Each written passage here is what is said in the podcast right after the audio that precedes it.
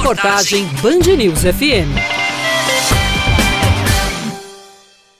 O Procon de João Pessoa quer que o Facebook indenize os usuários por possíveis prejuízos causados após o apagão nas redes sociais da empresa. Segundo o secretário municipal do Procon, Roger Guerra, quem se sentiu prejudicado por causa da pane deve procurar o órgão. Que se sentiu prejudicado, que teve algum dano em decorrência dessa paralisação, algum dano comprovado, alguma venda não realizada, algum tipo de transação que tenha lhe gerado um dano enquanto consumidor dos serviços do Instagram, do Facebook ou do WhatsApp, venha até o Profundo de uma pessoa ou entre em contato conosco para que a gente possa lhe auxiliar nesse dano sofrido e nessa tratativa junto às redes de comunicação. Inclusive os comerciantes. Para conseguir o ressarcimento, eles precisam apresentar documentos que comprovem os prejuízos. Eles usam essas ferramentas como meio de fomentar os seus negócios. Então, essas pessoas também se enquadram na qualidade de consumidor e podem reclamar, podem questionar, requerer junto a essas empresas o ressarcimento por eventuais danos sofridos. A única questão é que precisa estar demonstrada qual foi o efetivo dano, o efetivo prejuízo, uma venda que deixou de ser feita, uma transação que não pôde ser concluída.